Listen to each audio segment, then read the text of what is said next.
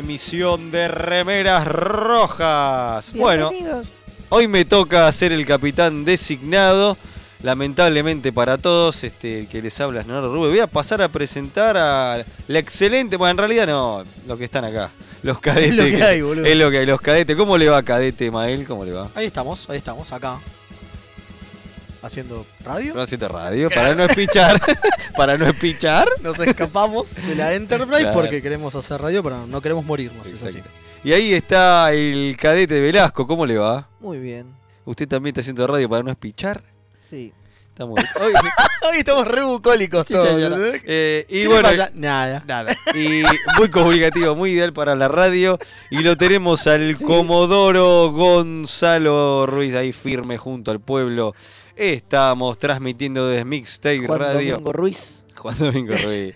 Estamos transmitiendo desde mixtaperadio.com en el espacio punto de fuga. Así que se abren las frecuencias para que se puedan comunicar. Eh, Cadete Velasco, ¿a qué número?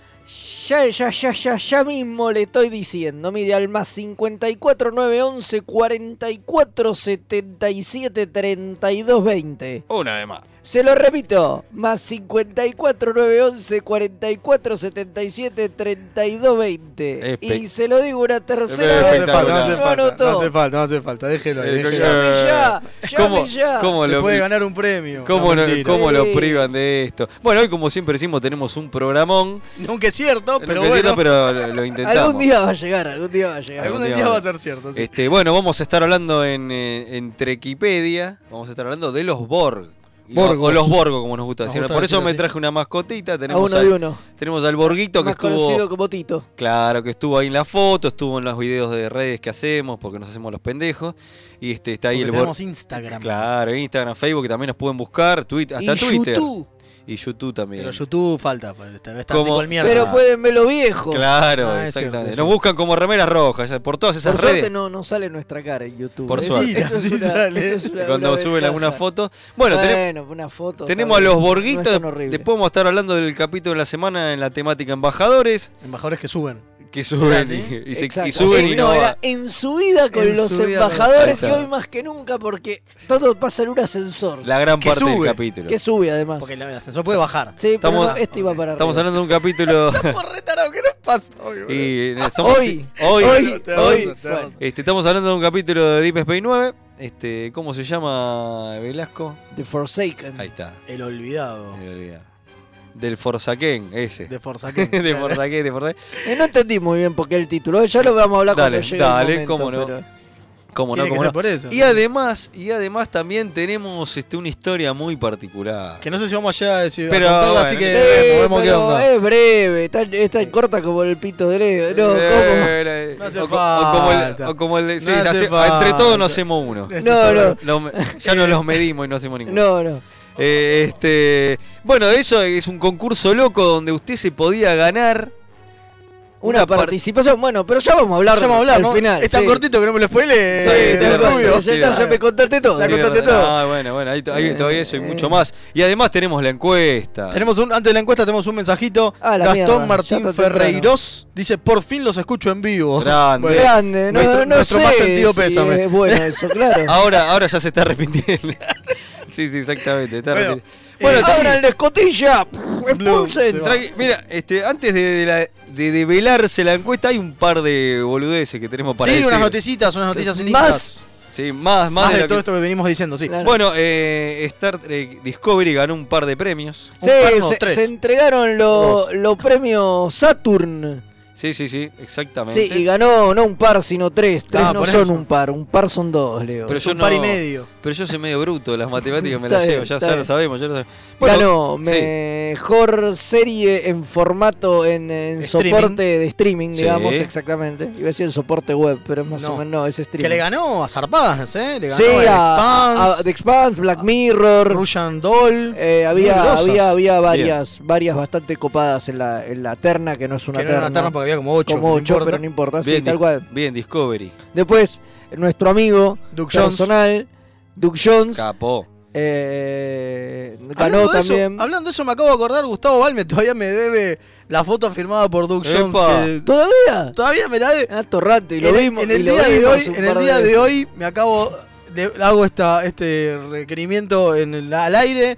Gustavo, no te hace el gil, quiero mi foto fotogra- eh, autografiada por Duke Jones. Ahí Muy está. bien, muy bien, ahí está. Se dijo, se tenía que Y se decir. tenía que decir y se dijo. Y no, y no pego en la mesa porque saltan los micrófonos. Sí, ganó Coso, ganó eh, mejor actor de reparto Mejor también actor, de para serie en streaming. Grosso, el más grosso El de más grosso. estaba creo que también nominado como para serie normal Sí. y ahí no ganó, Ahí no ganó. pero en streaming sí. Y después eh, nuestra amiga Sonicua Sí, también ganó mejor actriz protagónica de serie de streaming también. totalmente. Así que o bueno, sea que la categoría de streaming robó. Creo que tenía cinco nominaciones y se llevó tres. está Así bien. que está bastante bien. Sí, sí. Acá tenemos otro mensajito Epa, más. a ver. Dice, vamos remeras rojas acá Vamos. el teniente Julián del sector Cava Cuadrante Villa Crespo, o sea, un coterráneo, acá, nomás. Estamos Terminé en todos los audios y me quedó ganas de ver este capítulo. Me enfermaron. Me enfermaron más. Ah, me enfermaron más por Star Trek. Y Vamos. eh, está viendo justo el capítulo de Sigma Iotia 2. In- Bien. El de, el de la semana pasada, no, el anterior fue, ¿no? Ni me acuerdo. Claro, Sí. sí. El anterior.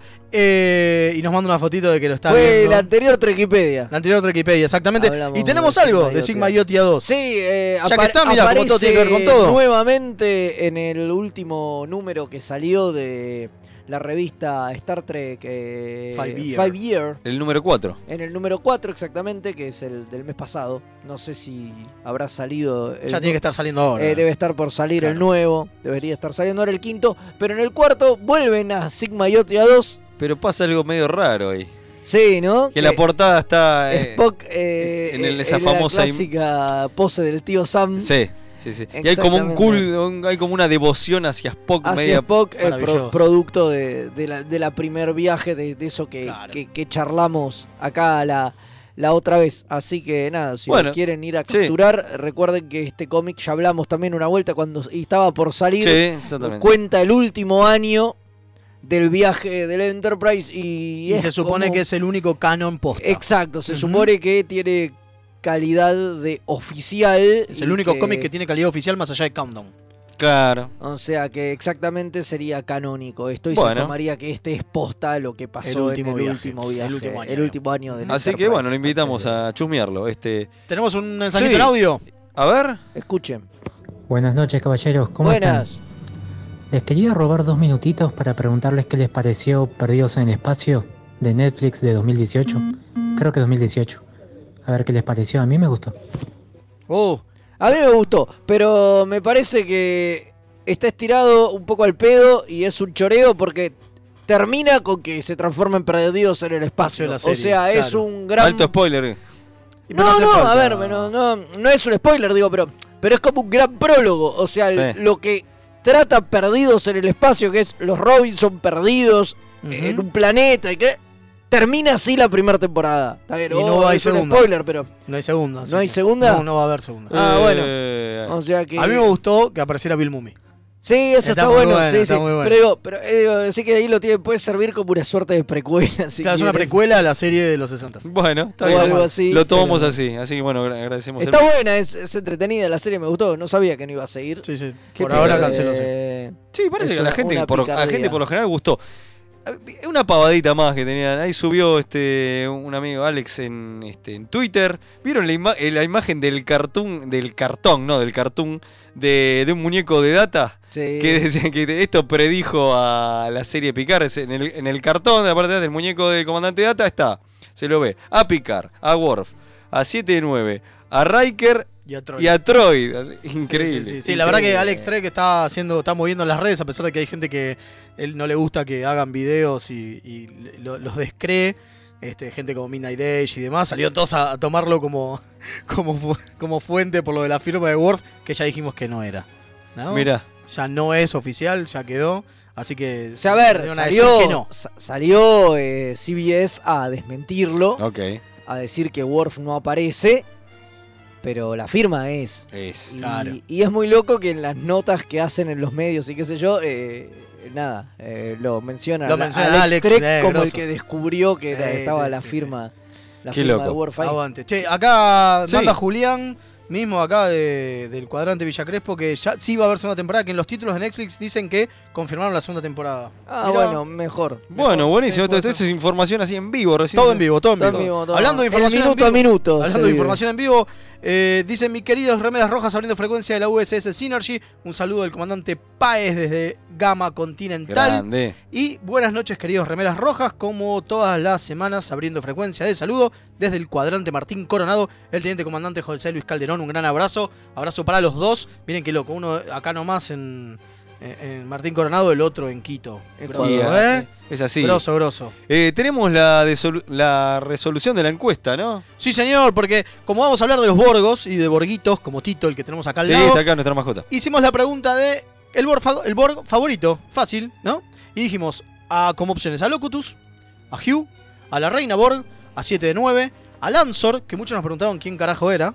Y ahí me parece que Fede quiso obviar el, el tag de Worf Sí, de, nuestros, sí, sí, sí, de sí. nuestros oyentes y se lo metieron igual, porque la gente preguntó quién carajo era Lansor. ¿Cómo? ¿Quién ¿Cómo? ¿Quién era? es? Es el, es el eh, 4 de 7, 4 de 9, perdón, de, de la Unimatrix de, de 7 de 9, ¿no? Em, después estaba Ichev, obviamente, Mesotti, uno de los, otro de los niños de- del grupo Mesotti de Ichev, era la nena, que era la nena, y Asan y Revi, que, son eran los gemelos. los gemelitos de, también de los niños, de ese grupito de niños. Ok. Eh, además está decir que Mesotti y Azerran y... De, perdón, Asan y Revi y Lanzor no tuvieron ningún voto. Bueno. No los quieren nadie. Eh, es entendible. sí, sí, sí.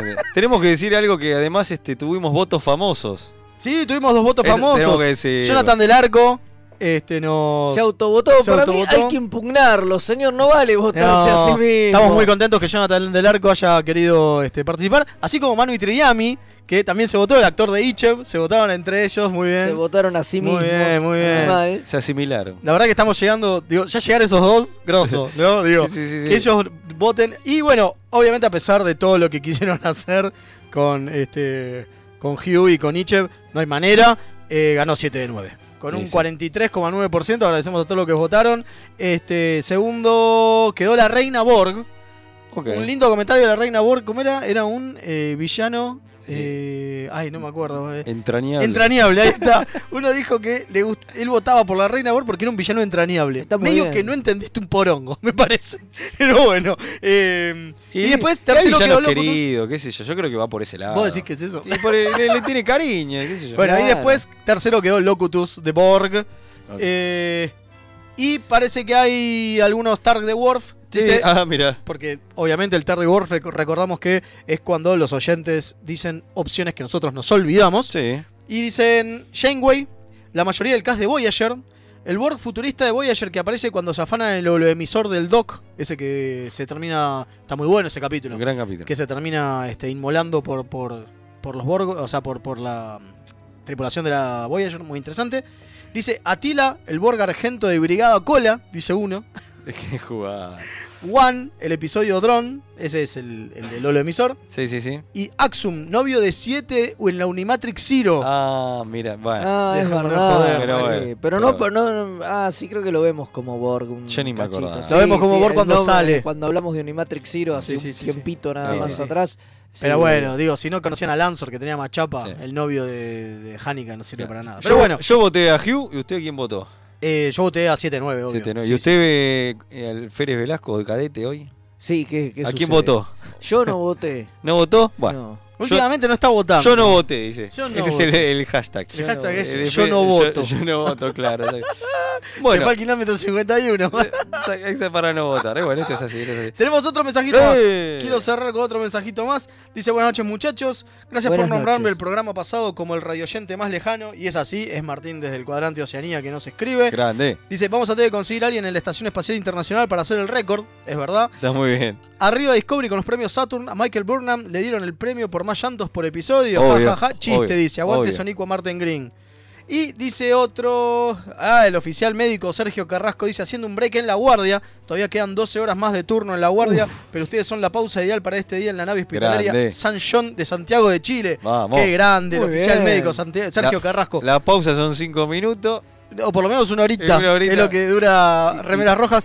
Una, un aguante muy grande a- que está haciendo la guardia en el hospital, así que zarpado. Grande. Eh, y ahora sí, ¿Les parece que estamos listos para mandarnos? Estamos en condiciones. Sí, sí, de O no, pero O no no, importa, nunca es lo estamos que en hay, condiciones. ¿no? Sí, estamos en lo que hay. Estamos para la primera sección, así que cuando quiera, Comodoro.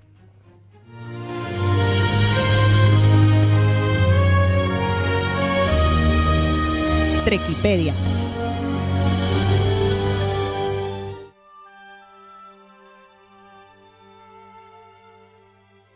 Y aquí estamos de vuelta. Este, esto es breve, pero teníamos que mandar esa- Ah, sí. ese hermoso separador. Sí. de- tengo otro mensajito más. eh. ¡Eh, dígalo! Dice- Estamos En su- fire. Estamos on fire. Dice, en su momento salían a decir que eh, JJ salía a decir que Cumberbatch no era Khan, así que no les creo ni medio que Worf no sea Worf. Mira, puede ser. Puede ser, puede ¿eh? ser. Todo puede ser acá. Es, es verdad que este, esa noticia sorprendió a todo el mundo y, y la respuesta era, si fuera una sorpresa o algo así, era lógico que se la guarden y nieguen todo. Así que bueno, veremos qué pasa cuando nos sentemos a ver picar, pero para eso todavía falta. Así que queremos que sea ya, pero falta parece. Así que nos metemos con la Trequipedia y vamos a hablar de nuestros queridos seres este, asimiladores y, algunos eh, villanos favoritos de muchos. Este, yo me traje acá el Borguito. Así que vamos a hablar de los Borgos. Nos metemos. Este, esto, es, esto como dice Mael, es In Universe. Union. No, vamos a hablar del trasfondo que alguna vez lo hemos mencionado y en otro momento, en otra oportunidad, podemos ampliarlo. Por supuesto. la creación y todo lo Sí, pero lo que vamos a hablar específicamente es de lo que se sabe en la serie de los Borg y quizás algunas otras cositas, ¿no? Unas cos- otras cositas non canon. Eh, principalmente los Borg lo que tienen es que son una eh, especie pseudo biológica, porque en realidad es una mezcla entre biología y cibernética. Claro. Del cuadra- lo único que se sabe es que es del cuadrante delta, eso seguro, ¿no? Pero Eso está clarito. eso está clarito. Y otra de las cosas que se sabe es que, a pesar de que después se cambió, va, no se cambió, pero se, se conoció un poco más, eh, que tiene una mente colectiva. Sí. ¿No? Que es como lo más Sí, importante claro, lo más de los Borg. importante es la mente Es colectiva. no, mente lo que se agregó después es el tema de la reina. De la reina, que, es. O sea, que no, no se veía y después se hizo pero que presente. siempre, pero que siempre estuvo detrás la reina Borg. Eh, sí, eso es ¿no? lo que- Exacto. Es una de las cosas más importantes. eh, y obviamente el goal, el, el- el goal, el de, eh, coso principal que tienen, ¿no? Es eh, tratar de asimilar al mundo, al universo. a todo. ¿Cómo? Sacando de cada una de las especies a las que atacan lo mejor que tienen, lo asimilan, se lo llevan para ellos, sea tecnología o, o cuestiones biológicas, eh, y para mejorar el colectivo. Lo importante Claro. es eso, siempre mejorar el colectivo. Exacto, por eso es que muchas veces también ignoran algunas algunas especies Eso qué está sé re yo, bueno. y no y no las atacan como el caso de los Keyson, por ejemplo, que Son tan chotos que... son tan chotos que a No los- les que interesa. no les interesan en lo más mínimo bajón, y, y lo dicen incluso. se Por eso los discriminados. están ahí en el cuadrante delta Como unos campeones. como unos campeones, están Porque son, los sus únicos que, porque son los únicos que sobrevivieron. Exacto, eh, porque justamente son las razas que no les interesan, los consideran Inferiores. O por que- lo menos, no, no sé si inferiores, pero que no agregarían nada que al no colectivo. aportan nada al colectivo. Claro, o sea, Igual- que si, o sea que si ya Sí. asimilaron algo parecido en años anteriores, No lo, no en lo sus siguen. Años y miles de años de historia, pues es otra cosa interesante que tienen, Sí, ¿no? muchos años. se sabe que uno de los datos interesantes que tenemos es que, gracias a la vuelta de la Voyager, sabemos que los Hirogen, eh, esa raza del cuadrante Delta también, pelearon con ellos hace 100.000 años. Exactamente. Epa. Una locura. Eso dicen. O una locura. o sea, esta raza más vieja que. Tanto los Borgos como los Hirogen. Claro, por eso. Sí, sí, sí, sí, sí. Este, Lo- una- unos datitos sí. interesantes de, de los Borg, eh, que eso también lo, lo vemos en la Enterprise, cuando atacan la Enterprise y viajan al pasado. eh, es el, estamos la hablando de First Contact, ¿no? Exactamente. eh, La- temperatura. Claro, que, que en la Enterprise hacía mucho calor, ¿se acuerdan? Exactamente. Ahí es donde se establece el tema de la temperatura, porque antes como que no, no recuerdo que, que se dijera. Ahí se establece. Ahí se establece que, que los Borg tienen que estar a una determinada temperatura, este, para, o sea, que el ambiente natural de ellos es de- esa determinada temperatura, cuando eh, que empiezan a cambiar este, justamente la temperatura de la Enterprise, que empieza a hacer mucho calor. Sí, y otra de las cosas que tiene. Bueno, igual. Vamos, vamos, hab- hablemos más de la historia. Después hablamos de lo, de lo, de lo básico de los Borgos. Hablemos de Ok. la historia. Eh, yo había una duda, algo interesante que se había planteado en un momento, que eso evidentemente así quedó fuera, que se, lo, de- se decía que el Villar, ese, ese, ese ser, esa criatura eh, este, que apareció en Star Trek de Motion Picture, la primera, era como el padre de los Borg, pero eso no- nunca quedó establecido. Eso quedó- no. Se ve en unas novelas y qué sé yo, pero no. Eso fuera de en universo. Tar- también está en el cómic este Countdown. Claro. Ahí, ahí se ve un poco de esto. Claro. Tiene que ver porque la nave de Nero tiene algo de tecnología Borg y qué sé yo. Ay, no, qué interesante. ¿Viste? Eh, y, y ahí explotan un poco este tema, pero sí, es todo no canónico, digamos, porque en las series nunca Ni en vimos. series ni en películas nunca vimos nunca nada de vimos eso. Hasta el ahora, origen ¿no? Ni el pasado. Sí. No sabemos si en Picar se tocará algo del tema, no sabemos. Esperemos, esperemos que toquen, O obviamente, sea, algo no, más. hay bastante protagonismo de los Borg con Hugh 79 y Sí, sí, demás. sí, sí. Así que veremos que. Otra de las cosas que sabemos es Sí. que los Borg no asimilan solamente razas humanoides, porque han tratado de asimilar a la especie 8472, ¿no? En, en el cuadrante delta. Así que eso es interesante también. Eh, especie que tenía naves eh, biológicas, Claro. ¿no? Digo, Claro. o sea que estaban tratando de encontrar otro tipo de tecnología. Y otra cosa que tienen los Borg interesante, va, interesante, que los hace tan eh, ¿no? Jodidos. intimidantes Ah, y sí, jodidos, es la palabra. claro. es que eh, cuando pasan arrasan con todo. No, digo, no dejan, no es que agarran un pedazo, se llevan alguno. No es que no son como los grises, que vienen, te, te, te secuestran algunas vacas. No, no, claro, no. No, algunos- algunos y chabones te meten merda todo. En- entran y- y, trrr, Claro. arrasan con todo. Interesante- todo interesante que puesto. Arranca como un pedazo de. Claro, interesante que hayan- le hayan puesto al Capitán Picard, cuando lo asimilan, le hayan puesto Locutus. ¿no? Eh, dígalo. Langosta. Inter- Claro, perfecto. interesante porque es como, es como que entran como una Una langosta y se morfan todo, ¿no? Exacto, como una plaga. Claro. Que se haya eh, nombrado él mismo, va, le Sí. hayan nombrado a él Locutus de Picard. Claro. Bueno, Locutus. era una cosa fumada que tienen los Borg y que se contradice ligeramente con algo que vimos en los primeros capítulos, es que los Borg no se reproducen, Claro. solo asimilan. Y Claro. si ustedes recuerdan en, El capítulo del bebé, en Kuju, en Cujú, que exacto. ya hablamos cuando hablamos de Q, en Sí. el capítulo de los villanos, Claro. Hablamos bastante de los Borg, hablamos en Q y hablamos en Scorpions. En. Scorpions, Sí, exacto. sí, sí. No, eh, peor, no, no No, hablamos de Scorpions. Hablamos de Unimatrix. Zero. Unimatrix Zero. Ahí está. Eh, encuentran un bebé. Sí, Bueno, aparentemente, según parece, ese En bebé realidad, fue asimilado. Fue asimilado. claro. Pero ahí decía, claro, porque no, también es cierto que el comandante Riker cuando lo ve por primera vez dice, tienen cámaras de, de progenie, ¿no? Claro. Y sacan un bebé de ahí y está con, con implantes y qué sé yo. Pero tranquilamente puede ser que sea un bebé asimilado. Totalmente. Sí, sí, bueno, de lo que te explican después Es que es eh, eso. es que son bebés asimilados y los meten en cámaras de maduración hasta que alcanzan la, la edad adulta, digamos. O sea, no Claro. hay no hay No, ni- niños no, Borg. no hay, no. no hay. Son- No, to- claro, igual sería bastante raro que se reproduzcan porque ellos mismos asimilan y en, y en Claro. algún momento, digamos, es su manera de levantar gente. E- esa es su ¿no? reproducción asimilar. Claro, asimilar. Sí, sí, por eso, pero es raro que, que tengan cosas como niños, bebés. Sí, bien mal, los asimilan igual, ¿no? Pero Claro. qué sé yo, llama un poco la atención. Eh, en la federa- o sea, lo que se supo en, eh, dentro de Star Trek en la nueva generación, que los primeros como contactos que tuvieron este, fueron eh, cuando arrasaron con un par de, de colonias cerca eh, en la zona neutral. Claro. Que eso hace que eh, se vuelvan a ver con los romulanos después de tanto tiempo, ¿no? Exacto. Pero el después... capítulo de Neutral Zone. Ex- Exactamente. Este, eso fue como que el primer este, indicio de que algo pasaba y algo Pero se venía. después no lo tocaron no, más. no. Después Va, está- debe ser que algún cubo estuvo por ahí o alguna esfera estuvo Sí, por sí, ahí sí, y se fue. y se fue. Y se fue. ¿No? Digo, verificó Como y se tiene fue. la tecnología esta Transwarp, esa que Una les de las cosas exactamente que tienen los Borg es la tecnología Transwarp, que lo que hace es conductos que van más allá de la velocidad Warp y que pueden unir eh, lugares tan lejanos como el cuadrante Delta, que sabemos desde la vuelta de la Voyager que es como volvió la Voyager. Claro, ¿No? claro. Y pero eso, lo raro es que también esto también les permite viajar en el tiempo. Sí, eso es rarísimo. Eso es raro. Pero bueno, lo han hecho. Y el Sí, Capitán Picard y su tripulación los detuvieron Claro. en haber cambiado todo. En realidad no sabemos si lo detuvieron exactamente porque hubo algunos cambios extraños que Tenemos hemos, un gran. que hemos dicho y hemos analizado en la teoría, La de, la teoría de la pelada pelada de Picard. Los invitamos a descubrirlo, este, ese capítulo. Está en YouTube, va- lean- va- vayan a verlo, que tiene un montón de imágenes y se explica más. Si no, lo pueden escuchar, la teoría de la pelea de Picard. Eh, otra de las cosas que tienen es que, por ejemplo, este mm, Acá estaba. la estaba. primera vez, la primera vez que se los ve, que es cuando los presenta, es gracias a Q, Claro. ¿no? Q presenta y los presenta como aquel enemigo de la Federación que con el que no se puede razonar, con el que no se puede negociar, Claro. con que solo quiere una cosa, asimilar, Claro. ¿no? Y la Y idea como que Q también adelanta el encuentro. y ahí ¿no? está, Dice- eso iba, exacto. Eh, claro, eso, eso, se- eso también se lo dice Guinan a Picard. Porque la raza de Guinan Los Elaurian. este, fue arrasada por, por lo Eso provocó que este, eh, haya por todas partes de la galaxia. Claro. Porque su planeta fue arrasado por estos malditos borgos. Sí, y ella es una de las sobrevivientes junto con Saren. ¿Saren? Y el. El, de, el que se encuentra, el que termina matando al capitán Kirk. Sí.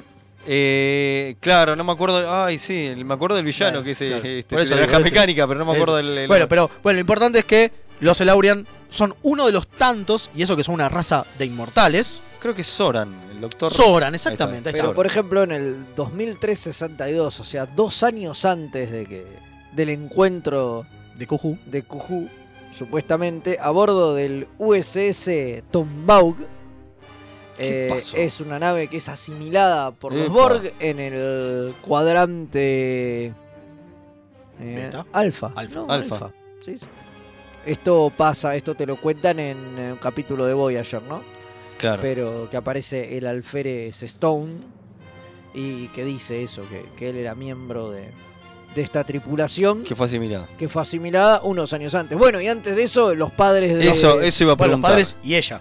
los padres y ella obviamente, pero De siete de nueve. los padres eh, son los que toman la Pero ¿cómo es que iniciativa. terminan ellos en el asimilados? 2350, creo, los padres de Annika Hansen eh, escuchan rumores de los Borg, o sea, esto es 14 años antes de, de lo de Q y todo esto, y deciden ir a investigar. Y ellos investigando ahí en el cuadrante, en la zona neutral, eh, encuentran un- una nave de exploración Borg y siguiéndola terminan en el cuadrante Delta. Claro, entonces ahí se explicaría de por qué. este, Pero dicen que ya había incur- incursiones Borgs al cuadrante alfa. Y acá te explican que ya tenían la tecnología Transwarp desde Claro. siempre. Entonces, ese cubo que muestra Q, que viene lento y dicen, bueno, va a tardar mil años en llegar. No. Y no, con el Transwarp eh, Claro, en llega realidad, seguramente- enseguida y ya estaban como haciendo cosas. Porque Claro. de hecho después aparece este del 62 unos Claro. años antes. Y las bases que vuelan en, de Neutral Zone. Claro. Digo, Hay O sea una- contradicciones. Sí, no, lo que Pero hay- bueno, lo que es- la cosa es que me parece que es un tema de los Borg están estuvieron todo el tiempo, pensemos que es una raza de miles y cientos de miles de años Claro. que está, tienen la posibilidad de viajar a, a- a velocidades de cubrir distintos cuadrantes de la galaxia sin ningún problema. Es muy posible que estén y solamente que no nos dieron pelota porque nosotros no estamos lo suficientemente avanzados. No les- no- nos no- reíamos de los Cason, pero es muy posible que hicieran lo Claro. mismo nosotros. Entonces ahí justificaría un montón de cosas. sí, sí. Eh. ¿Algún dato más este para o ya podemos finalizar la, la, triqui- la Triquipedia del día de la fecha? Bueno, no, yo quería decir esto de que vive en una atmósfera eh, especial a casi 40 grados centígrados, Eso es lo que hablamos del calor. este, con un 92% de humedad y una presión, una presión atmosférica de 112 kilopascales. O sea que es una bestialidad, es una, es una atmósfera de mierda, Bastante. ¿no? Y si lo pensamos, eh, la, mm, eh, el lugar donde 7 de 9 tiene que dormir, ¿no? En su nicho, Claro. donde tiene que dormir, sí. tiene que replicar esas cosas. Claro. Y no sé si se acuerdan que muchas veces la, la Voyager tuvo esos cambios y, y era medio insoportable para la, para la, para la tripulación. Claro. ¿no? Cuando, cuando los, los Borg intentan este, asimilar la nave, le terminan poniendo tecnología Borg, que supuestamente está todo bien porque es mejor y qué sé yo, pero para el humano promedio, para el humanoide promedio, es, medio- es una Es cagada complicado. ese. ¿No? Es que es lo que también le pasa al Enterprise y con lo que se dan cuenta de que los Borg los estaban asimilando. Claro. La- eso la en, del Capitán. Bueno, y en las novelas que continúan Voyager, digamos, que marcan lo que vendría post-endgame, te cuentan que los Borg. El de la película de Avengers. Claro, claro. Te cuentan que los Borg quedan como hechos mierda. eh, así como muy, muy, muy. Después de lo que pasó con lo que hizo Janeway. Muy baqueteados y les cuesta un montón re- re- Remontar. remontarla y reagruparse y reestructurarse porque vuela al carajo todo el, el coso ese. Y hay que ver qué ¿viste? se va a contar en Picard. Me parece que algo de eso, no sé, algo de eso que vamos ver a qué- ver. ¿eh? Algo de esto, se- qué, qué de esto sí. se ¿Qué- hace cargo, Claro, ¿qué ¿viste? queda? No, pero algo de esto de, me parece que vamos a ver o no, o no sé, veremos. Este, bueno, Veremos, hay que, Para hay eso que falta. seguir espe- especulando. por supuesto, para eso somos reyes de la especulación. Así que, Tengo bueno, dos mensajitos sí, más. Eso, Martín- bueno, con Trekpedia creo que eso ha sido todo. Estamos, estamos bastante bien. Martín de Nueva Zelanda dice: A mí me encanta la película First Contact, pero la idea de que vuelvan al pasado para asimilar a la humanidad en vez de asimilar en el siglo 24 en el pico de la evolución es una pavada. Manden 10 naves Borg y la federación está en el horno. Es cierto. Es cierto. Digo, el momento que con un solo cubo en Wolf 359 la diezman Sí. a, la, a la Starfleet, ¿no? Y después Sergio dice que eh, Locutus también viene del latín, que quiere decir el único que habla. Ah, mira. Y como sabemos que lo asimilan a Picard, Así que está para muy que bien. sea el representante. Que sea el representante de- Pero es un nuevo enfoque que ellos tienen, eso no, no lo dijimos, para ser el representante, como que toman dicen, bueno, este va a Dicen ser. que siempre que cuando Ah, ellos mira. asimilan razas tienen un representante. De hecho, en Voyager la representante es 7. Es 7. Justamente que la ponen ahí para hablar con Janeway y, y demás. Pero sí, como que siempre asimilan a uno. Lo raro es que le pongan nombre y toda esa movida. Eso Digo, es si es algo, una mente colectiva Claro. y no sé qué. Eso es extraño, pero bueno. Eh, pero, a ver, es lo, a veces lo complejo, lo mismo pasa muchas veces con, con la lógica vulcana, ¿no? Sí. Es, es, es el problema y los no sentimientos y qué sé yo. Digo, es el problema de hacer cosas que para los humanos son eh, impracticables, impensables. Digo, ¿cómo Claro. carajo es una mente colectiva? Uno lo puede suponer, digo, Me parece que puede me en la que teoría, digo, teorizar un montón y qué sé yo, pero pues a la hora de ponerlo a la práctica, Me uno toda su vida fue un individuo, qué sé yo, entonces cuesta y terminan metiendo cosas como Ojo, el caso está de... perfecto que sea, a ver, totalmente alienígena, que vos no lo entiendas y que eso sea lo que causa el temor. ¿no? Sí. Claro. El problema es que lo sobreexplican. De- Desde que lo Sí. están sobreexplicando y sobreanalizando, Ahí es. ahí es cuando caen en el error, esto ya no es in universe, ¿no? No, Caen en el claro. error de, bueno, pasan cosas como que, por ejemplo, 7 de 9 tiene una conciencia. ¿No? Y existe el Unimatrix Zero y toda esa pelotudez. O que la reina Borg tenga que hablarle a los Borgs para hacer- que lo mande a hacer No cosas. tiene sentido. No tiene sentido en el momento que los maneja mentalmente. Claro, sí, y sabe lo que están haciendo Y todos lo los que Borg se en todo momento. exactamente, todo en lugar. todo ¿Por qué lugar. les habla, claro? Claro, bueno, pero bueno, digo, me parece que eso es un tema de tratar de bajar a tierra un concepto tan alienígena como Sí. lo es la, la mente Hive, ¿no? La mente colmena. Totalmente. Que de por sí es espantoso. Le pasa a Chakotay, creo que le pasa, que es cuando lo, lo infectan sí, con los nanobots. claro. Y en Ah, algún claro. momento tiene y los escucha a todos todo el terrible. tiempo y es terrible para el tipo porque pierde lo que lo hace ser él. ¿No? Digo, me parece que ese es el, el terror máximo de los del- de lo Sí, que- perder que la individualidad. Es perder la individualidad, sin hablar. por supuesto. Sí, Pero como- eso cuando los abusan de los Borg y los Totalmente. usan mucho, piensen que en TNG aparecen en 6 episodios y en Voyager en 23. Claro. Es una locura. O sea, cuando se abusa tanto de un concepto limitado, porque Obvio. no jodamos, digo, son buenos villanos y qué sé yo, pero es un concepto Está limitado. limitado. La idea Es que original tenía que haber quedado digo, como el cuco y punto. ya hablaremos en algún momento cuando profundicemos, ¿no? Pero digo, la idea original era que fueran los villanos de una temporada y se acabaran. Claro, digo. pero claro, el tema ver, que, que es algo como que- pegó tanto, Que es algo que suele funcionar mucho también cuando armás villanos en tal escala de poder. Porque digo, porque lo otro que tenés que hacer es cada aparición ir bajándoles el poder. Porque, digo, al principio vienen y hacen merda, ponen en jaque a toda la federación. Y después Janeway se los come crudos. es verdad. Con como un una pollito, nave. Como un pollito se lo come. ¿Entendés? Como Vos decís, pollo con la mano se lo come. Sí, bueno, Pero y- ¿cómo pero- carajo? pero lo que Pero estos tiene- eran los más poronga, los que iban a destruir la... Y ahora... Sí, una de las cosas que tiene Janeway es que a pe- a pesar de que después las acciones demuestran lo contrario, les tiene un miedo del carajo. No, obvio. Sí, sí. digo, ella dice específicamente que los Borg lo que tienen es que son millones y millones y miles de millones de mentes trabajando juntas eh, con un solo propósito y un solo pensamiento. Es que, no hay terrible. deci- que no hay indecisión, que no hay duda.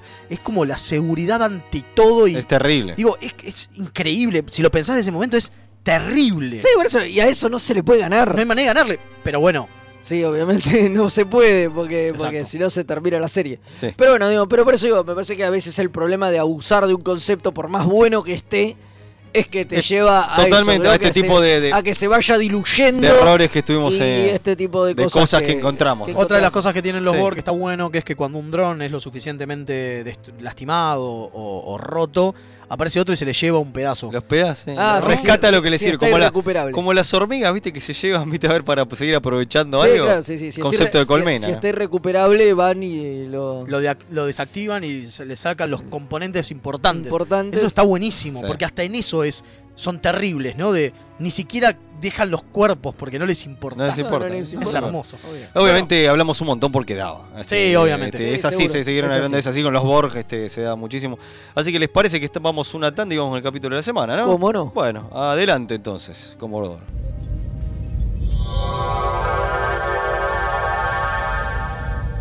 Remeras rojas. Los que sobrevivan vuelven después de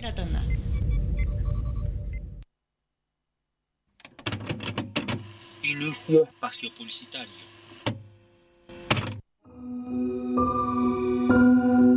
A primera vista, este universo puede parecer horriblemente mundano. Te sentís atrapado en una maraña de rutinas anestesiantes.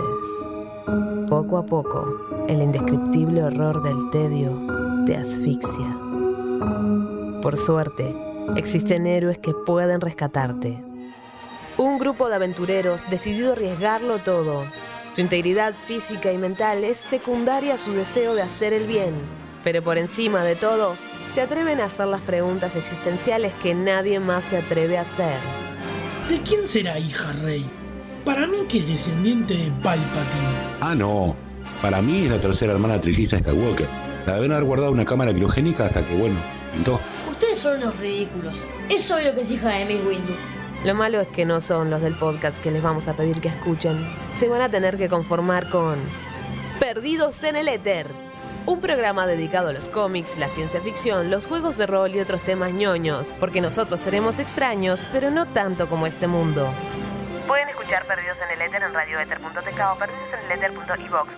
Esto es iVox con i latina b corta w x. Advertencia, no nos hacemos responsables por deseos incrementados de consumir nerdeces o síntomas tales como saber más sobre cosas que solo son útiles para jugar a trivia.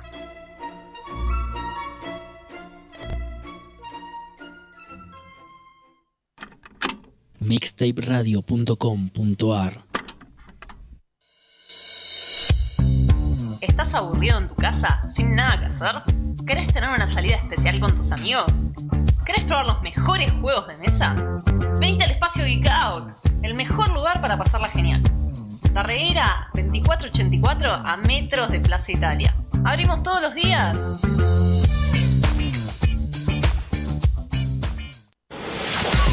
Link. Servicios y redes. La más amplia oferta en venta de hardware, mantenimiento y abono para empresas, servicios Windows y Linux, equipos de video y seguridad. Visítanos en Avenida Gaona 1429, Ciudad Autónoma de Buenos Aires. O llámanos a los teléfonos 4581-6360 o 4581-6702. Nuestra web www.linksite.com.ar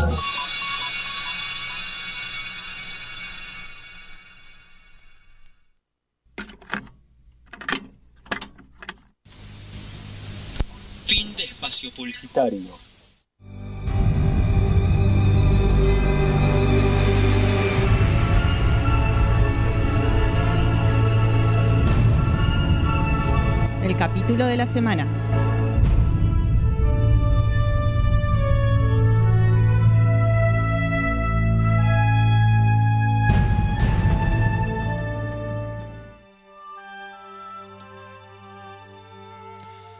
Y aquí estamos de vuelta con remeras rojas y nos vamos metiendo en el capítulo de la semana con este, la temática de embajadores. En su vida. En su vida. en su vida con los Muy bien, embajadores. muy bien, está. Pero tenemos mensajes. Sí, tenemos unos cuantos mensajes. Dice Axel Molder, dice, cuente cómo decidieron que Data no era Borg. Claro, porque en la encuesta nosotros dejamos de lado al Data que es semi asimilado Claro, en que, lo humanizan. que en realidad lo humanizan, pero bueno, eh, los dejamos de lado eso. Después nos dice Gonzalo, Alfredo Gonzalo desde Quilmes. Cuando una entrevista con el Borgo Charrúa por, por Hugh, por Jonathan del Arco, la estamos laburando, así que aguanten un toque. Estamos viendo que la verdad que está complicado, porque bueno, Picard y la filmación y todo eso está complicado. Este, Jonathan está medio complejo, pero estamos laburándola. Y después ¿Quién te tenemos? No descartamos nada. No, no, no, descartamos ver, nada, estamos en eso. en la encuesta, ¿qué Por eso, estamos en eso, estamos en eso. Después dice. mm, ay, ¿quién es? Sergio. Dice: En Voyager fue una petición de Janeway que le pongan el transductor neuronal a 7. Por eso aparece 7. Puede ser, Sí, puede ser, puede ser. sí, sí, sí. sí. Eh, y después Mariano Chinelli dice, excelente cómic que ya tiene muchos años, la tapa de- eh, manda la tapa de Operación Asimilación, trata sobre lo que pasó en las bases romulanas que menciona el episodio de Neutral Zone. ¿Acaso la serie de Picard enganche con ese ataque Borg a los romulanos? Mm, No creo igual, ¿eh? No Para sé. mí at- eh, engancha más adelante con lo de enero y todo Para lo mí que viene se ve con en Countdown. en ¿no? Countdown, sí, totalmente. Para mí viene más por ese lado, pero bueno, tenemos un audio también, ¿no? A ver. Vamos a escuchar. Hola, remeras rojas, habla Etito y quería que hablen del capítulo en donde se da el secuestro más caro de los Borg, eh, el día que hacen el secuestro de Bunge y Borg, el Borg más difícil de, de capturar, pero bueno, Muy nada, difícil.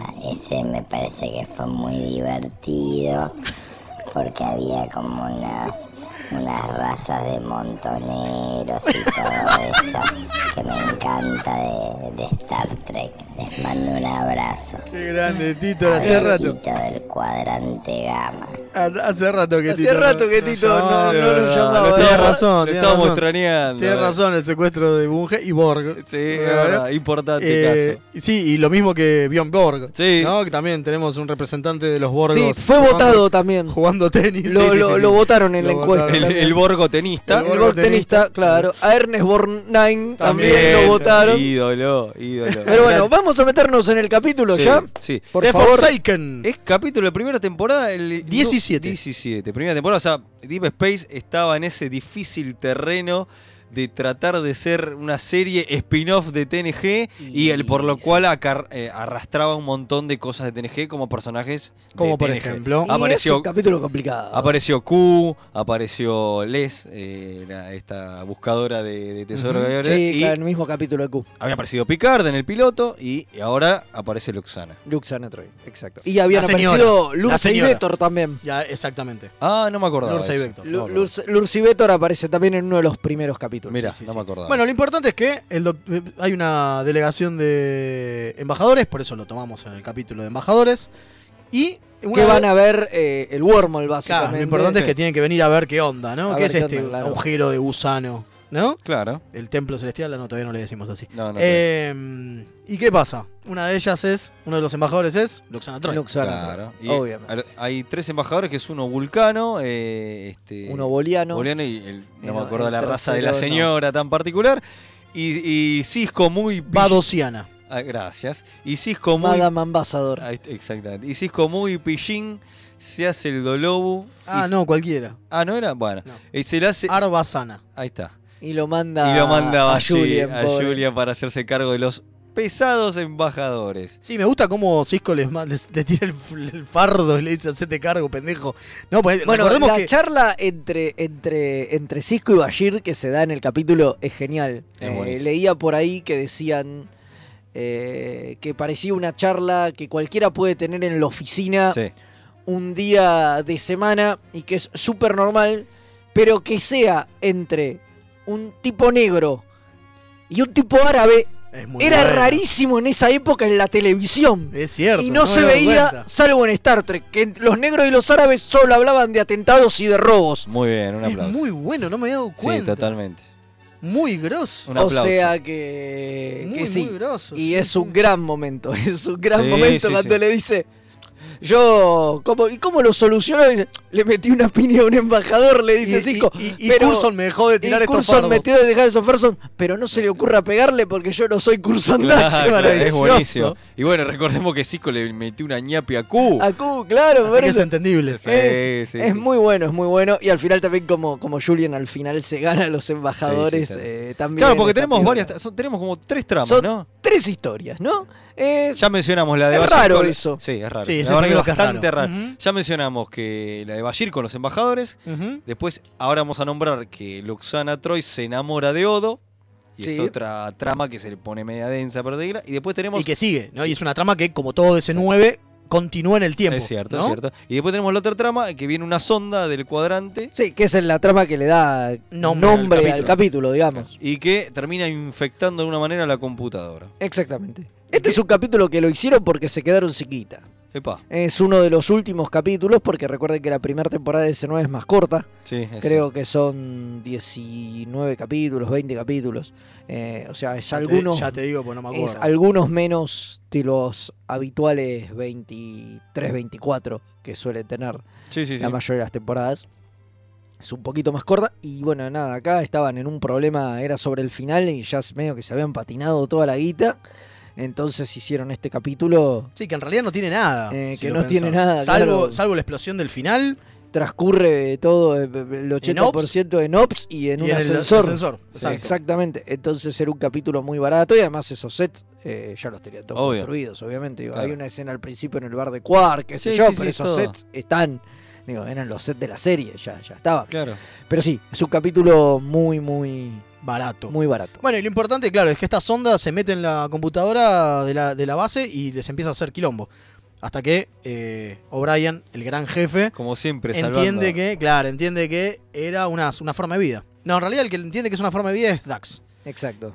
El tema es que O'Brien entiende cómo... eh, Sacarla de la computadora. cómo- claro, ni siquiera Mantenerla. sacarla, no, porque el tipo es, lo que está haciendo es demandar atención. Entonces Este todo el virus tiempo. pedía eso. Todo el tiempo hace que las cosas fallen en la estación para que le demos pelota y estemos laburando todo el tiempo en solucionar estos problemas. Eso es básicamente. Y uno de estos problemas es que se quedan atrapados Odo y Luxana en un ascensor. Claro, pero ¿cuál es el gran problema de esto? Que Odo cada 16 horas se tiene que transformar Se en... tiene que regenerar. eh, volver a su estado original en líquido.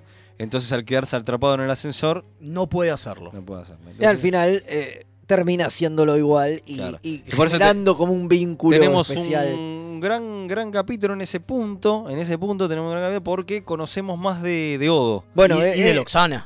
bueno, Oh. eh, es Pensemos uno de que lo los- anterior que vimos de Loxana Troy es Menayatra, creo que es, ¿no es? Mm, Puede ser. ¿No ¿eh? es la, de, la del Ferengi? Lo menciona No, como ese- anécdota, ese lo no. menciona como anécdota Pero no en el creo que sea capítulo, el pero no creo que sea el debe último. otro más, porque tiene una aparición por temporada más o menos.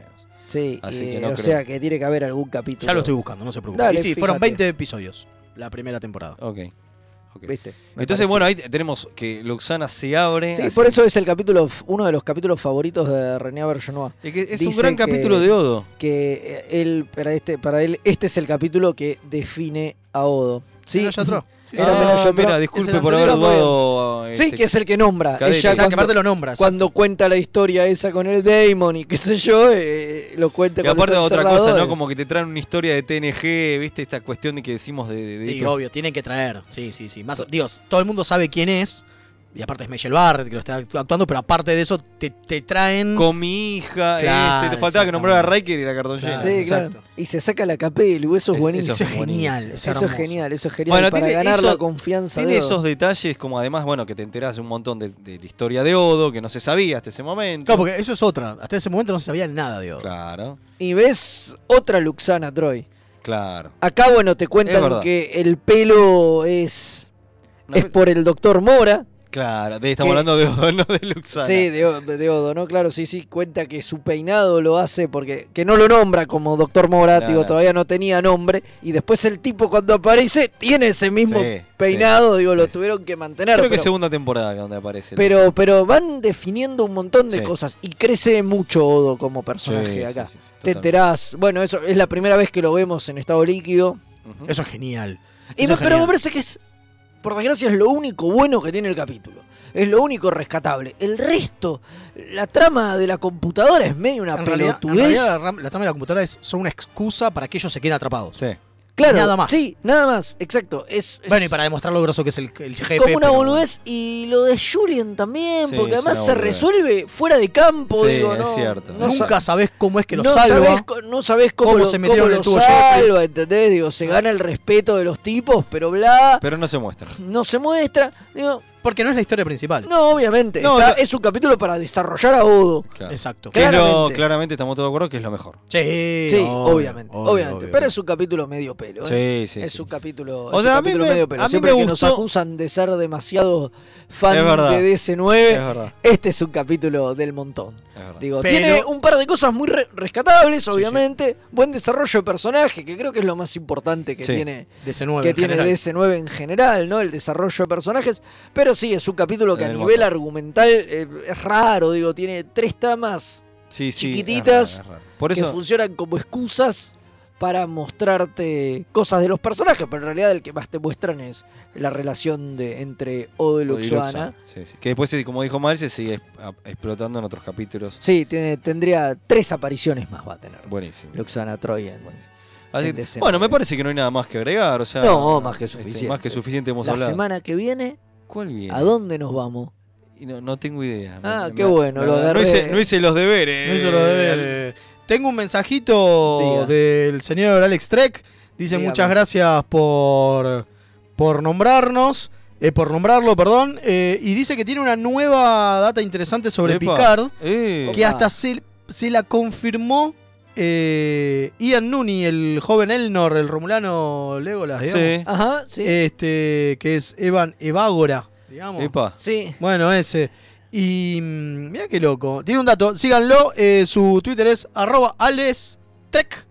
¿Y Así ¿Cuál que- es el dato? ¿Lo tenés Sí, ahí? lo tengo, pero no sé si quiero decirlo, no le quiero cagar la, la, la, Bueno, la la premisa. Ah, me dice que sí, que lo diga si quiere.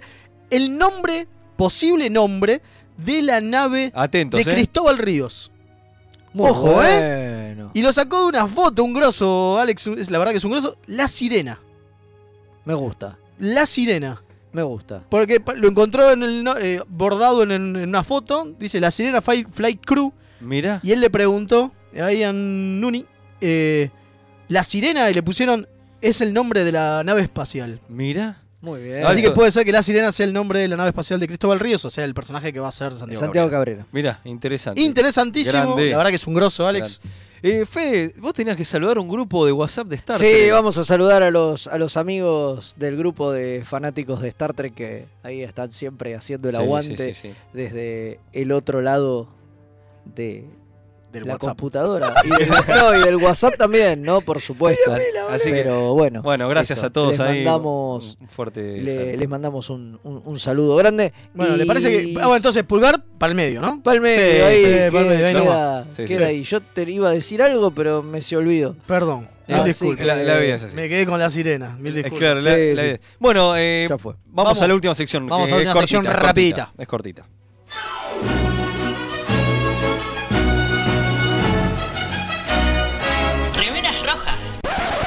Es lo que hay.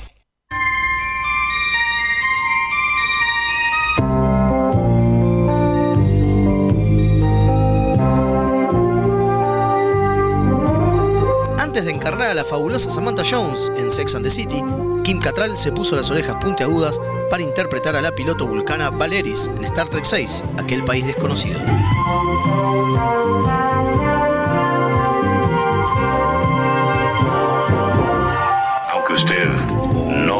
No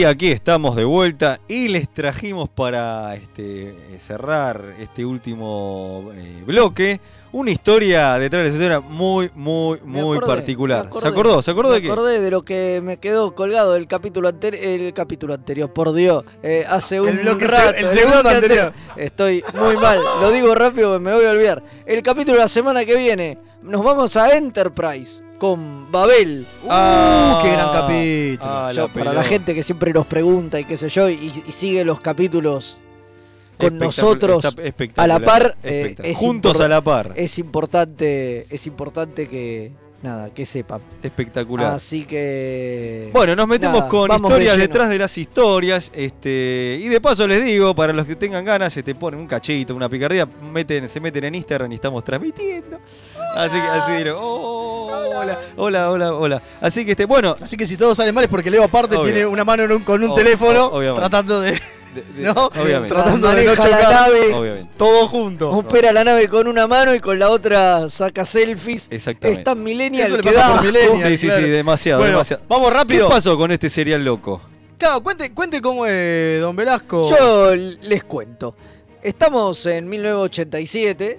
Está por arrancar TNG. TNG. Todavía no había salido. No. Y a la gente de Turururururu. Paramount se le ocurre la genial idea de hacer una mega campaña publicitaria eh, con los cereales Cheerios y Honey Cheerios. ¿no? Así se llamaba, ¿no? ¿Eh? Así se llamaban. Claro, los Cheerios y los Cheerios con miel, digamos. Ah, ok. Ah, Honey, Honey Chili. Claro, Yo Honey pensé que era Cheerios. nombre de una persona. Podía ser también. ¿eh? También. Bueno, sacan esta promoción que sale el 15 de septiembre de 1987. O sea, unos, unos días antes de que. de- Lo estamos volviendo loco, Velasco, pobre, volviendo pobre, loco. pobre, Unos pobre días antes de que se emita el primer capítulo, incluso, las tiendas se abarrotan De estos chirios de estos cereales ¿Por qué? que venían con una figurita.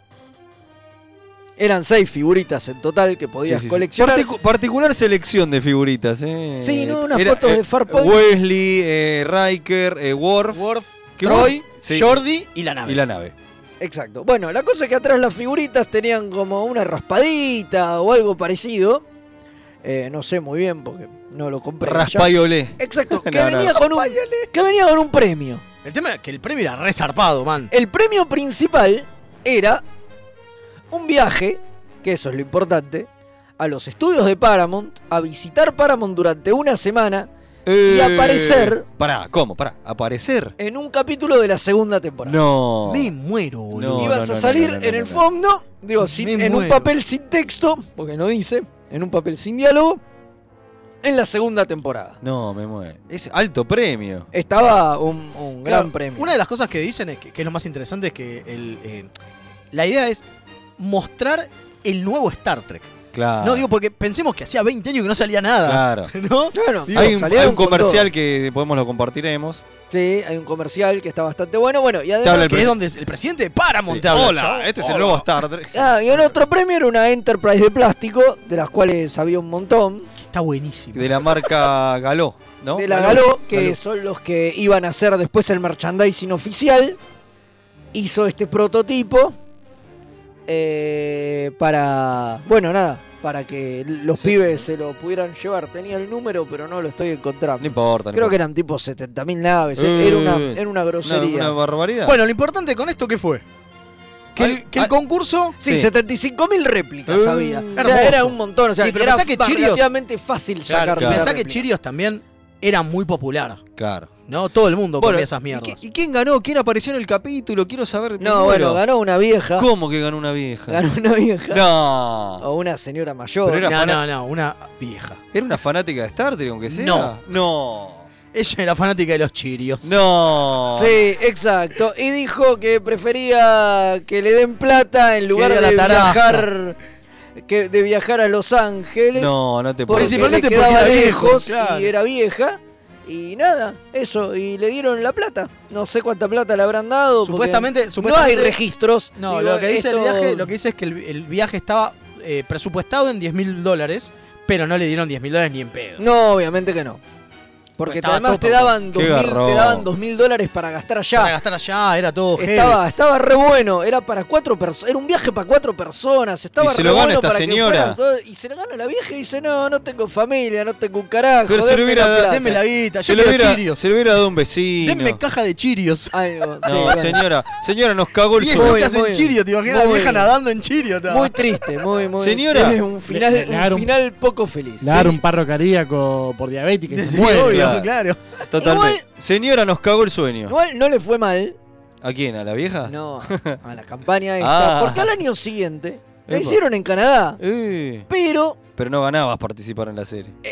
era lo único, o sea, estaba el viaje, Pero no, no pero no, apareci no la aparición en el capítulo. Qué bueno hubiera sido que la Eh, ese no, no, no tienen dato de quién lo ganó, pero aparentemente ese se ganó y se cobró y el chabón fue, a Fue visitar los Habrá estudios de Paramount Claro, pero no es lo mismo, Pero ya no tenía Qué la buen- participación. qué bueno Eso fue solamente para la versión norteamericana. Claro, que la vieja hubiera aparecido en un capítulo, pero no, quiso la plata. Por- hubiera, sido, hubiera sido hermoso. Hubiera sido hermoso. Hermoso, el ama de llaves de, Eh, de, de, de Picard. Picard, obvio, obvio, obvio. Totalmente. Este, prepare- eh, le dice, prepárame un té, este, señora señora- Blossom. señora Alexa, hermoso. Señora Blossom y la vieja le hacía el té, sí. Exacto. Sí. Bueno, eh, este, yo- Tenemos un mensaje, me parece. un mensaje y nos vamos a las efemérides. Sí, dale, volando rápido, nos vamos volando, a hacerla. ¿eh?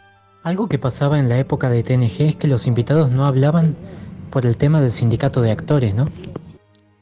Claro, sí, bueno, eso pasa hoy. Sigue Hoy al pa- mismo- hoy sigue pasando. Sigue pasando. Si no hablas, pasas por extra. Claro, y En porque si cambio, no te- si si hablas, tenés tenés que- líneas, te tienen que, Taca, taca, tienen amigo. que pagar. Igual ellos tienen bastantes cosas con los gremios. También está el gremio guionista. Sí, ya lo hablamos varias sí, veces. sí, sí. Pero sí, sí, básicamente es así. Vamos a las efemérides. Ya mismo.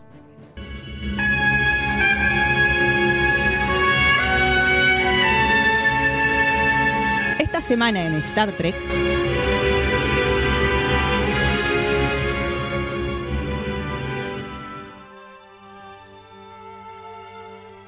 Bueno, y nos metemos con las efemérides. Antes nos olvidamos decir que hubo una hermosa pastillita ahí que siempre nos trae Jack Palas. Ah, Alto verdad. dato de Sí, la, de la actriz de Manequén. Eran del tío Jack. Sí, con lo de manequén, a nadie le importa. Eh, pero a mí sí me importa que la actriz que era la actriz de Manequén. Este, y Fe- y- la gallina. obvio, con y esa Fede era fan del, del, del actor de color que aparecía en esa serie que se supuesto. tra- las traba. Pero bueno, Bueno, vamos con la efeméride. 10 de septiembre 1914 nace Robert Wise, director de la primera película de la franquicia, entre muchísimos otros trabajos. La novicia rebelde, bueno, pero eso no le importa a nadie. West, eh, West Side Story y la tragedia del Hindenburg. Esa sí está buena. No, Pe- no, grosso el tipo, era un Un grosso. grosso. Justamente lo llamaron porque era un grosso. Obviamente. Sí, ni hablar, ni hablar. Pero bueno, con la película medio fallido. Medio En 1933, también pasó? un 10 de septiembre, nace Patricio Pato Guzmán, el chileno que fue el primer director de arte designado por Desilu Studios para su nuevo proyecto de Cage en Epa. 1964. ¿Veo? Un chileno. Había Una- un chileno ahí. Un siempre. abrazo a los amigos de Chile. O sea que las florcitas esas que se mueven y que se hacen reír a Spock, las dirigió Las estéticamente este chileno. este chileno, Pato, ¿viste? Pato Guzmán. Pato Pato Guzmán. Guzmán. Bueno, en 1951 nace Harry Groener, que en Star Trek trabajó en TNG, Voyager y Enterprise haciendo diferentes roles, Sí. pero que para los fans del Widowverse eh, seguramente es conocido por ser el malvado alcalde de Sunnydale. No es negro, Uh, ¿no? Porque que se llame Groner y fuera negro sería Sí, muy bueno. alto, pero es un personaje importante. Es un personaje eh. importante, importante, eh. importante, importante. Importante. Bueno, nos ponemos todo de pie. Nos ponemos todos de pie Porque con somos esta. unos comiqueros de miércoles. 1952 nace Jerry Conway, guionista de cómic, creador de Punisher, Firestone, Power Gear Vixen y Miss Marvel.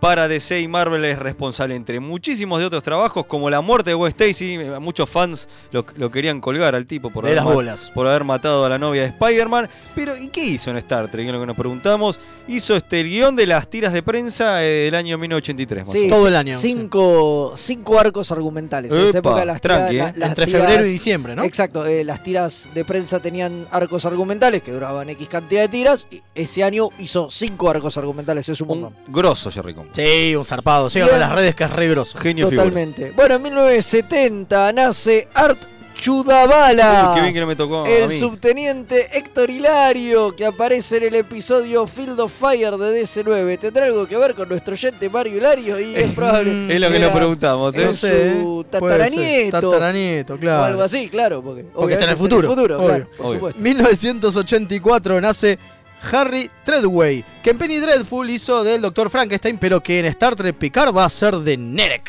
No, perdón, Eh, Narek. Ahí está. Epa, Sí. fuerte, ¿eh? Bueno, 1997, mismo día, se estrena The Gift, el episodio de... Epa, que me casi muero. Me muero de emoción, me muero de emoción. Me De Voyager, donde Kes evoluciona y deja a sus amigos en la nave. Me El muero de emoción porque me emocioné. Sí, por capítulo. supuesto. Capítulo del que ya hablamos. Del que ya hablamos, exacto. Sí, sí, sí, Hace me muero de emoción. atrás. Tranquilo, Leo, tranquilo. 2017, muere el grosso, el inigualable Len Wayne, No. escritor de cómics, ¿Cómo creador de estamos? Maravillas como Swamp Thing para DC y Storm Nightcrawler y Colossus para su increíble run de los X-Men para Marvel, por solo nombrar algunos personajes. En Star Trek trabajó en la etapa de Gold Key Mirá. desde 1971 al ¿Cómo 72 y en la de DC desde el 86 al 87. Epa, dos veces bien. incursionó Len Wayne. Ahí, vos- Sí. Len Wayne ahí estaba obre- obrero de, la sí. tinta. Que no obvio. mencionamos que fue uno responsable de haber traído a Lamour y. Sí, Sí, sí, obviamente, sí, sí. ni Es más, es, es el editor de Coso, de Watchmen. Es el editor Claro. de los guachos. Es el editor de los guachos. Bien, 11 de septiembre de 1934 nace Ian Abercrombie, que en. Star Trek trabajó en un, episodio, de, en un episodio de TNG y en dos de Voyager, pero que es más conocido por su trabajo como artista de voz en Star Wars, donde hizo Palpatine y Darth Sidious, Mira. en las series animadas, Sí. o en la serie animada de Green Lantern, donde hizo de Gantet. Epa. Pero también por ser el Alfred Pennyworth de la fallida serie Birds Sí, of lo- Prey. Me acuerdo. De ese sí, ¿te acordás? Este, este tipo, este tipo hizo de mayordomo un montón de Un veces. montón de veces. Eh, me parece que en, en Seinfeld también. Exactamente, en Seinfeld también hace de Eh, mayordomo. eh, Muy bien, muy bien, bien. Ahí estamos, ahí estamos. eh. Bueno, me toca a mí, ¿no, señores? sí. Mismo día, 1958, nace la actriz y directora eh, Roxanne Dawson, nuestra Velana Torres de Voyager. No hace falta más que Más decir. que- No, es más, hemos hablado de ella y de su carrera como directora también. Sí, Por sí, supuesto, en 1958, el mismo día, el mismo año también que Roxanne nace Julia Nixon, que trabajó tanto en TNG como en DC9 haciendo distintos papeles, pero pe- que para los fans de Babylon 5 es más conocida por ser Catherine Sakai, la esposa del comandante Sinclair. Esta actriz fue una de las consideradas para el papel de Tasha Yar durante la preproducción de TNG. Mirá. Miren ustedes. Mirá qué, loco. Qué datazo. dato. 1960 nace Anne Elizabeth Ramsay, que es más conocida por su trabajo en la serie Mad About You, pero que en Star Trek fue la alférez Clancy en TNG. Mira, 1961 nace Virginia Madsen, que aparte de ser la hermana del gran Michael Madsen, algunos se ponen de pie, Por supuesto. Por supuesto. trabajó en- entre muchos papeles como la princesa I- I- Irulan. En Duna, de la de película de Lynch, o en Candyman, y que últimamente la vimos en eh, Designated to Survivor, con Kiefer Sutherland en la fallida nueva serie de Swamp. Mira vos. Y que en Star Trek hizo un papel importante en TNG. Ah, sí, ah. por es recontra con Sí, Virginia Martin. Virginia muy por favor, reconocida. por favor. Sí, obviamente. 1961 ¿Qué pasó? nace Susan Gibney, que en TNG hizo de la doctora Lee Abrams, ¿se acuerdan? Otro de Sí. los fallidos enamoramientos de Jordi. Sí. Y de la capitana Erika Bentin en DC9. Fue una de las consideradas para el rol de Janeway antes de Kate Qué Mulgrew, bizarro. papel que perdió por ser muy joven, y para 7 de 9 y para la Reina Eh. Borg. Las La tres. llamaban todo el tiempo, Y la pero no mina, quedaba. pero no quedaba. Pero, bueno, che, es lo que hay. ¿cómo- Cebollita. toda Cebollita la su vida. campeón. Sí. ¿Cómo bochaba? Mil- 1996 se emite por primera vez Flashback, el episodio de Voyager donde aparece el Capitán Zulu y que es parte del festejo de los 30 años de la serie. Capítulas. Capítulos. Gran capítulo. Gran capítulo. Nos volvimos locos cuando salió. O cuando lo vimos. Sí, sí. 12 de septiembre, cambiamos de día. 1962 nace Mary Kay Adams, que hizo de Grilka, la líder de la casa de Quard en DC9, pero que también hizo de Natot. Natot en Babylon 5. Ídola Grilka. Sí, ahora, ahora, que no- ahora que hicimos el especial de Babylon 5 la vez pasada, voy a poner más cosas de Babylon 5, Está sépanlo. Es tu oportunidad. Es mi oportunidad. 67. Se empieza a filmar Pan y Circo. El episodio de TOS de la segunda temporada. Ese del Coliseo. En el Coliseo, Sí. exactamente. Ta, ta, ta, ta, ta, ta, Ese, ta, ese mismo. tu, tu, tu, tu, 1977, Turu, tu, un- tu. basta. ta, ta, tara. 12 de septiembre de 1977 es el día que William Shatner firma el contrato para volver a ser de James Kirk en fase 2. Ah, mira, Después no lo hizo nunca. Después no lo hizo nunca. Iba a ser bueno. este, iba a ser una aparición corta, iba a estar en unos capítulos y después daba el pase. a- Como no hablamos de fase 2, Sí, lo señor, hemos hablado. Sí, señor. Eh, 13 de septiembre, cambiamos de día. 1932 nace Jim Dinarsky, ¿no? Que es uno de los pocos actores que trabajó tanto en TOS como en TNG, siendo uno de los mineros en el capítulo de Moods Woman y Krodak en eh, La marca de Gideon. la marca de Gideon, de TOS y el almirante Orfil Quinteros en el capítulo 11001001 de TNG, es en el que Riker se enamora del holograma. Del holograma. Grande. Grande Qué- Quinteros. qué grande el almirante Quintero. Lo queremos de vuelta, Ídolo, Quinteros, Sí, totalmente, totalmente.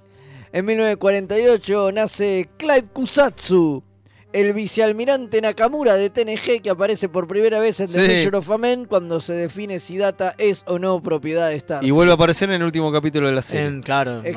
Y antes aparecen otros, en otros también. Mira. 2017 muere Stuart Moss, el subteniente Joe Tormolen del episodio de TOS The Naked Time. Sí, ese que se saca el guante para rascarse la nariz, ¿se acuerdan No, que lo hablamos? boludón. Un boludón, pero que también hizo de Hannar en By Any Other Name. Ah, mira, mira, mira. Cambiamos de día 14 de septiembre. Nos ponemos de pie. Nos ponemos re de pie. Todo de pie. 1936 nace Walter Koenig, el, o Koenig, no sé cómo quiera el joven Pavel Chekhov de TOS, ídolo, que también está en Babylon. Que también está en Babylon, Sí. En Obvio, obvio. 1941 nace Bruce Hyde, el teniente Kevin T. Reilly de TOS, que también es uno de los afectados por el virus loco de The Naked. Es el, que, es el que desconecta toda la nave. Pero qué loco. Ese. 15 de septiembre, cambiamos de día, 1911, nace Joseph Pivney, director de algunos de los mejores episodios de TOS, como The City of the Edge of, Two- of Forever, Amok Time, Journey to Babel y The Trouble with Tribbles, entre sus 14 episodios dirigidos. Maestro. Tranqui, eh, tranqui. Este. Bueno, en 1933 nace Henry Darrow, que hizo del vicealmirante Sabar en TNG de Cop- Colopac. Eh, Casi digo Co- Coppola. El padre de Chakotay en Voyager, pero que es más conocido como Manolito Montoya en la serie de los 60 de El gran, el gran chaparral. El gran Chaparral, ¿cómo? O ser Don Alejandro de la Vega en la serie de televisión del Zorro de los 90. Qué horror. Terrible. Qué horror. Qué horror la serie de televisión del Terrible, zorro de los 90. terrible, ¿no? sí, sí. Con el Bernardo adolescente. Lo peor de todo es que él ya había hecho de Diego La Vega en un telefilm de los, de, de los 80s. Apa. Entonces cuando hacen los 90s hace del padre. Sí, es maravilloso. Genial, en genial. 1965 ¿Qué pasó? nace Kenneth Haidt, autor de varios libros de rol de la franquicia, tanto para las empresas Last Unicorn Game como Decipher. En la, pri- en la primera es autor del Grand Planet of the United Federation of Planet, entre sus seis libros, Epa. y en la segunda escribió cinco libros más. O sea que sigue escribiendo Ah, hasta el día de hoy. Qué viejo. Si hay alguien que sabe de Star Trek es él. En 1966 se emite uno de los capítulos de todos que siempre nombramos porque nos gusta mucho, que es Charlie X. Qué grande, Un gran capítulo. Y yo, siempre que aparezca algo de Charlie X lo vamos a decir. Por supuesto. Sépanlo. Sí, sí, sí, exactamente. ¿Sabe que se me fue? no? Ah, no, ahí, está, ahí, me, ahí me ubiqué. Eh, En 1967 se emite otro de los grandes capítulos de TOS Amok Time, cuando conocimos por fin el planeta eh, Vulcano y en el ritual de aparamiento de los vulcanos. Así que importante capítulo para los fanáticos. Es muy importante ver cómo se aparean los vulcanos. Sí, fundamental para nuestras vidas. cogen con la mano. Claro, por supuesto. Nanu, nanu. Por eso son vulcanos. Nanu, nanu. 1977 nace, por favor, un poco de seriedad, señor, seriedad.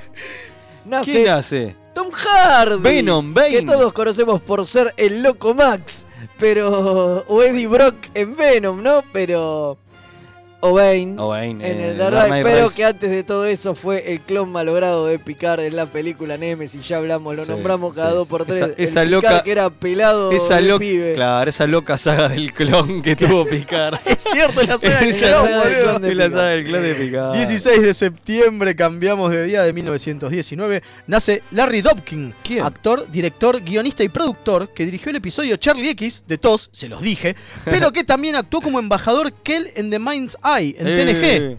Grosso, es un director que aparte fue actor, muy grosso. Tremendo. 1949 nace Ed Bigley, ¿cómo sería la Sí. verdad? Junior, que trabajó en dos episodios de Voyager, pero que es más conocido como Stan Stidwell en Arrested Development, gran serie. ¿Es el que tiene, no tiene cejas? Claro, Ese. claro. Para los más jóvenes o como el doctor Víctor Ehrlich, no sé cómo sería, de la serie... Sant Elsewhere. Gracias. Para los más centrados en años, para los viejos chotos. El doctor Víctor Elrich, el hermano de Norman. Claro, obvio. Claro. Obvio, es el obvio. chiste de juntos de judíos, obvio. Sí, obvio, por obvio, supuesto. obvio. 1960 nace Jane Brooke, la vicealmirante Katrina Cornwell de Discovery. un día como hoy, un día como hoy, hoy, 1960, feliz cumpleaños. Feliz cumpleaños. seguro nos está escuchando. Obvio, por supuesto. Como todos. Y otro que seguro nos está escuchando, de 1970 es él, nace Nick Sagan. El hijo de Carl. El hijo de, aparte de ser el hijo del famoso Carl Sagan, escribió siete episodios de TNG y Voyager. Le deseamos un muy feliz cumpleaños desde aquí Así que Impresionante. Feliz fueron. cumpleaños, Nicolito. Feliz cumpleaños, Nicolito. Qué impresionante maratónica efemérides de hoy. Este, hemos dado vuelta el reloj, así que. Sí, este, así que nos vamos ya. Nos Y vamos largo, lar- largo, largo, largo para compensar nuestros miembros, como ya dijimos. Como dijimos al principio, porque todo tiene que ver con todo. todo tiene claro. que ver con todo y hay que Eh, tengo un chivito para decir, este, pueden escuchar eh, Eventorama por nueve paneles, ese podcast loco, loco que hago con Ezequiel Sacón, donde repasamos, estamos repasando sagas de los 90 de los cómics, así que este eh, pronto se viene Hora Cero y el guantelete, el- la, la saga del infinito y Marvel vs. y mucho más, eh, todo eso. Mucho. Y Mael, en el espacio de Cau no hay, este, Ah. se abrió la mesa de rol. Sí, sí, sí. En el espacio de Caut, en Darreira, uno, de los agentes que aparece en la tanda, Darreira 2484. Eh, empezamos con rol. Lo tenemos al señor Federico Velasco Eh, dirigiendo, dirigiendo Ars Mágica. Y yo voy a estar dirigiendo DC Heroes. Así que si Bien, quieren. bien, este, Nada que ver con Star Trek, pero no importa. Se pueden No, no, sumar por igual. pero se pueden sumar igual, es fantasía, qué sé yo. da. Por supuesto. Aparte de última, en, en DC es todo multiverso, así que puedo aparecer Por supuesto. Star Trek tranquilamente. Obviamente, obviamente. Así que, bueno, todo eso mucho más. Bueno, gracias, cadetes, por haberme acompañado a este viaje tan loco que hicimos. A todos. Gracias por todavía no chocar la nave. Sí, sí, al Comodoro también. Y nosotros nos estaremos reencontrando con la próxima semana. Y en breve ya se viene el especial tan pedido. Es el de Turismo Loco que nos, que nos han pedido. Turismo Trek, sí, sí, sí. Sí, así que en breve. En breve, en breve. En breve. ¿Tan así- en breve que puede ser la semana que viene? Mm. Puede ser, puede ser. Vamos a ver qué puede onda. ser, vamos ese, a ver. ese- ese Vamos loco a ver. loco especial. Así que bueno, eh, cuando quiera el Comodoro, energice. Ay, qué miedo.